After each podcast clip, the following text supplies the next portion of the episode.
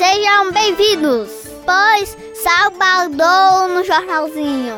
Mas nós continuamos aqui, levando acolhimento a você e sua família. Chega junto, minha irmã! Chegando sim, meu irmão, mas respeitando a distância, muito embora nossos corações sempre seguem juntos com toda a família, né, meu pai? Uau, todo mundo animadinho, hein? Que bom! Ué, papai, quer dizer que era pra gente estar desanimado? Esse é o nosso 49 momento de acolhimento.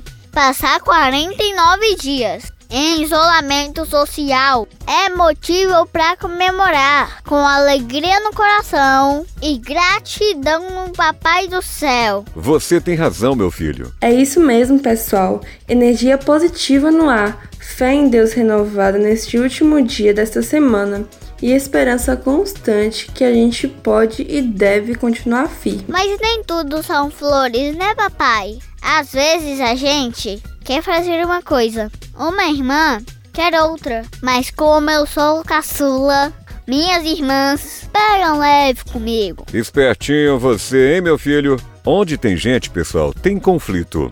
Onde tem família, tem maior possibilidade ainda de conflitos mas confronto deve ser sempre evitado. Interessante, né, meu pai? Maior nível de convivência, maior quantidade de conflitos. Tá bom, dona sabe tudo.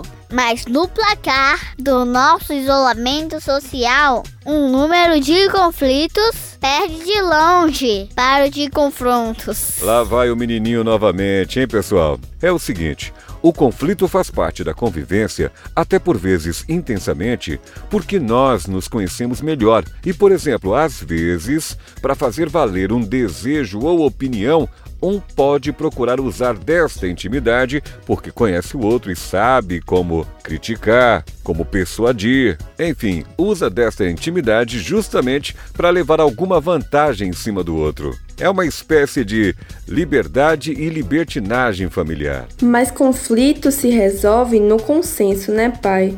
Afinal, de confronto já basta o que a gente vê fora de casa. A maioria das pessoas não tolera a opinião um do outro. Agora você disse tudo, minha filha. Aproveitemos então o isolamento ou distanciamento social para lembrar definitivamente que o território doméstico, o nosso lar, a casa onde a gente convive, é sagrado, pessoal. Portanto, o que fazem fora da sua casa, a forma que as pessoas se tratam negativamente fora do seu lar, deixa lá mesmo, lá fora. Papai, é por isso que eu sempre digo: para ninguém trazer corona pra sua casa. É por isso que eu sempre digo que este garotinho é fofo demais. Ai, ai, é por isso que eu digo que Deus está no comando. Pois onde semeamos a presença dele, só podemos colher força, paz, compreensão, apoio e coragem para prosseguir. Esse é o meu papai, mas o dia de amanhã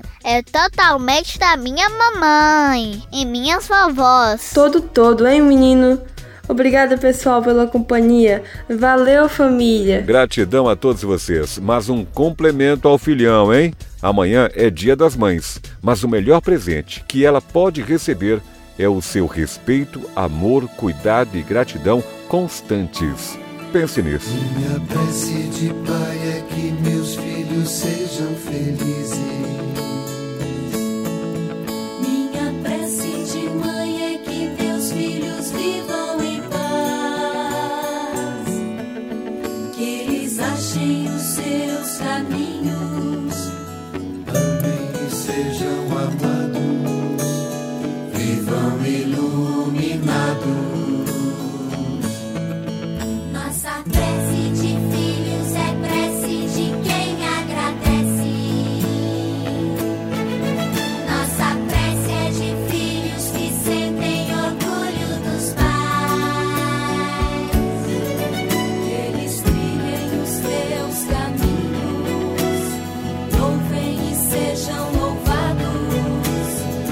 sejam reconhecidos.